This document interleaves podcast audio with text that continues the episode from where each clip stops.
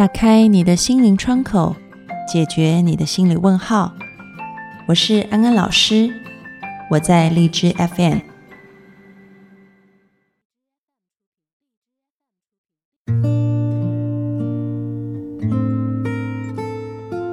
Hello，各位听众朋友，大家好，欢迎收听心安里的，我是安安老师。不知道你有没有过这样的经历？坐在面试官的对面，被问起。上份工作时间这么短，为什么要走呢？频繁跳槽，好像是八零和九零一代都会被贴上的标签。网上红了一波又一波的辞职信，反射的都是大家想离开的愿望。尽管已经被念了一遍又一遍，没有积累就没有成长。可是这个时代，一家大公司甚至一个行业都可能随时被颠覆。不靠谱的创业公司又那么多，我们要怎么判断自己是离开了一个火坑，还是真的是太没耐心了？还有，如果真是自己有问题，那么我们要怎么改呢？欢迎进入今天的讨论。其实呢，在讲到这个问题的时候呢，安老师要说，这真的是一个中国比较特有的现象。Linkin 呢，他在去年做了一份调查报告。他这个调查报告呢，就比较了中国和美国平均一个劳工在一份工作上面待的时间。中国的劳工平均每个人在一段工作当中待的时间是三十四个月，但是美国呢是五十六个月。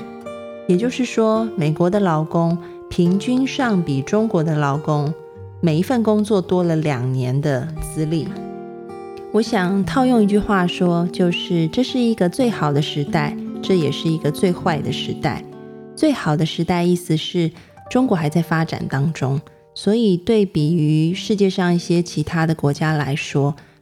它的机会比较多，然后它的流动性也比较大，所以呢，借由跳槽的这一种手段，人是比较能够去获得。他想要的薪水，还有他想要的职业发展，对比于世界上一些其他已开发国家，他们的社会阶级基本上已经固定下来了，流动性也是很低的。那么他们要跳槽的这个机会，能够好像呃一阶跳一阶，一阶一阶上的这个机会，的确不如中国来的多。所以我说这是一个最好的时代，但是同样的，这也是一个最坏的时代。因为机会虽然多，但是呢，这个机会是非常不稳定的，啊，它的变化性也是很高的。就像在中国，全民是创业是一个风气来的。那根据一份调查报告，它就显示说，其实呢，这个创业的人他在一年内失败的比率高达百分之九十，而剩下来的那百分之十呢，在五年以内。嗯，关门大吉的又高达百分之九十，所以你可以看到，其实创业成功的比例很低。那在现在这个全民创业的风潮之下，公司嗯关门结业，自然而然就必须要离职跳槽。所以我说，这也是一个最坏的时代。那么在这样子的社会嗯状况跟氛围底下。对于一些刚进入这个职场的年轻人来说，其实呢，可以给自己大概两到三年的时间。在这两到三年之内，如果你在一个岗位上面，你觉得差不多了，就是能够发展的，呃，这个状况已经到尽头，然后学习的也差不多，那么跳槽是可以被允许的。但是呢，如果你已经过了这个刚进入职场的阶段，啊，两三年已经过了，然后你在之后的这个职场生涯里面，还是几个月就换一次工作，或者是一年换一个工作的话，那么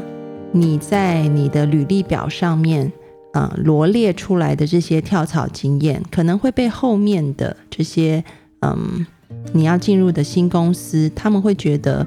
这个人定性不够。然后这个忠诚度也不够，抗压性也不够，所以才会一再的跳槽。因此，在年轻的时候，你是被这个社会允许，是可以多去看看，去看看这个世界有多大，去看看外面的天空有多广的。而你在应聘新工作的时候，就算这个人资 HR 他们嗯问你，你为什么之前会有这些跳槽经验，那么你也可以很诚实的告诉他们，因为。嗯，之前的这些工作经验，这一些跳槽的经历，你是在寻找一个自己想要一辈子好好积累钻研的一个事业啊。那现在找到了，就是这家公司。那这样子，HR 就会觉得说，嗯，可以，你这个嗯前面的这一些跳槽经历是可以被允许的。但是呢，如果你已经过了这个初出茅庐、这个职场探索的阶段，那么频繁的跳槽对你来说，可能就会让你在这个嗯找寻下一份工作的时候，成为一个很大的绊脚石。因为第一个 HR 会觉得，好像把你招进来，然后你很快又要走的话，其实公司是会损失掉很多招募的成本的。那第二个是你的主管也会觉得，好像你的抗压性并不够，嗯，所以才会频繁的跳槽。那么更重要的是，如果你愿意啊，就从此在这间公司里面久久长长的话，你在升迁的时候，嗯，上面在做这个升迁决定人选的时候，他们也会考虑到你如果常跳槽的话，是不是忠诚度不够高？如果把你升迁到一个位置，然后呢，你带了整个你下面的团队一起跳槽的话，那么对公司来讲会遭受多大的这个亏损？啊，所以呢，嗯，就像安老师前面说的，你如果还年轻，嗯，跳槽是 OK 的。但是如果你已经过了职场，呃，自己生涯的这个探索期的话，那么尽量的还是待在一个工作里面啊，好好的做。即便可能在这个半路上面就会有其他的公司出现来挖角你哈，或者是有更好的这个工作机会出现的话。都可能请你必须待在原本的位置上面，至少两年到三年的时间，因为这样可以帮助你。第一个，你的能力啊，专业知识积累了啊；第二个，是你未来再去一个你更喜欢或者是呃更有前景的工作的时候，你在这样的公司里面也比较容易被赋予重任，或者是嗯成为这个团队的领导者，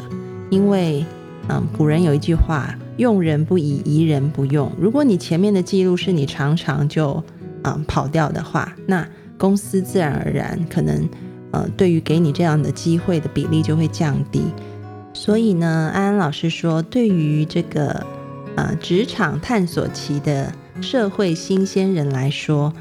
你可以给自己一段时间啊，然后去试试不一样的工作，因为毕竟你还在寻找方向。那么，当你每一次跳槽的时候，你就是，呃，要跟人资 HR 说清楚你每一次跳槽的原因，还有你在每一间公司里面，啊，收获的累积的东西是什么？比如说你的专业、你的能力、你的知识，甚至是你的人脉，啊，你都是累积下来的了。那么，对于已经过了工作探索期的职场老鸟来说，找一份自己。喜欢的工作，然后好好的在这个工作上面去积累，然后摒除掉外界的这个其他的诱惑是很重要的。当你可以在一段工作上面好好的稳定，不受诱惑的把它坚持做好的时候，公司内部的人会看到你的表现。而外部的这些黑 hunter 这些猎头公司呢，也可能会听到你有这样很好的名声。其实你是一直在累积自己在职场上面的这个嗯信用和名声啊。当你这个累积的这个东西长得越来越大、越来越茁壮的时候，那么无论是自己公司的老总，或者是外面的猎头，他们有更好的位置、有晋升的机会，就一定也会来找你的。那么讲到这里呢，安安老师还是要提醒大家一件事情，就是虽然我们按照前面的这两种原则来处理，另外还有一个部分就是你要去检视一下你频繁跳槽的模式是不是重复的。这是什么意思？就是说你离开这间公司去下一间公司的原因是不是都是雷同或相似的？比如说，是不是都是因为跟上司处不来，或者是都是跟同事处不来，或者是总是在工作上面面临到都做不完，然后压力很大的状况啊？这个时间管理上面出现很大的困难，你要去检视一下自己是不是活在一个重复的模式里面。如果没有的话，那么啊，恭喜你，你每一次的跳槽其实都是一种新的学习。但如果是的话，那么这个就很像我们在嗯说，比如说在一些感情当中，你会看到一些谈感情的人，他老是陷入在同样的感情模式里。比如说一个女孩子，她老是嗯被男朋友打，但她每一次找的男朋友都是会打她的，那这个中间就有很大问题了。所以呢，嗯，各位听众朋友在检视的时候，如果你发现模式是重复的话，那么你就要注意了，你要好好的去想一想，这样子的模式是不是也是我从小到大老是碰到的一个生命的核心问题？比如说小时候就是时间管理很差啊，老师功课写不完；长大以后就是老师工作做不完，所以搞得自己压力很大。那么归根究底，就是一个怎么样分配时间，跟自己怎么样把专注力提高的问题。你就要设法去解决这个生命的核心问题，因为这种核心问题不只会反映在你的工作上，它也会反映在你生活的其他层面，包含感情、交友啊、人际关系啊，或者是你的这个财富规划等等，它都会反映出来。很多时候，我们总觉得是别人的问题，我们把很多问题的发生归咎到环境因素上面去。但是如果重复出现的这种模式不断的发生的话，很大部分是我们个人内在的问题。就像安安老师刚刚说的那个，嗯，一个女孩子，她老是找的男朋友都是会打她的，看起来好像都是男朋友的问题。但事实上，每一任如果都是这样子的话，那可能这个女孩子就必须要去好好的思考一下，为什么我老是要去寻找这样子的伴侣？我是因为缺乏什么吗？或者是我有一些很固着的信念，让我不断的去寻找这样子的男人吗？你要返回来反求诸己，应用在职场上也是一样。如果你发现你频繁跳槽的原因都很相似，而且这些原因都是所谓的外界因素的话，那么可能是一个时候让我们好好的反省一下，是我内在的哪一些部分导致了这些环境外在的因素一再的出现呢？觉察是改变的第一步。当你能够发现你内在真正的需要被关注的部分的时候，那你才能够真正的重新改变。当你内在改变了，你会发现你的外在环境好像也跟着改变了，你就不再陷入这种无止境的轮回怪圈当中，而能够真正的去享受生命蜕变一层一层往上进步的喜悦。所以今天的安心金句就是：累积职场信用。凡事反求诸己，你不需要频繁跳槽，身价自然水涨船高。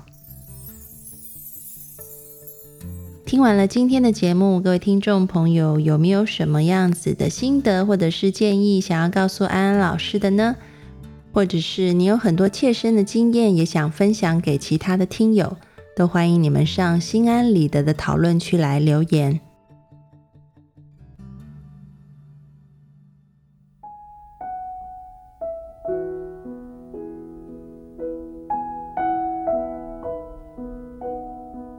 收听心安理得，让你对心理学多一些知识，对人性多一些了解，你对世界就多一份明白，而对生命也就多了一份自在。感谢你今天的参与，我们下次节目见喽，拜拜。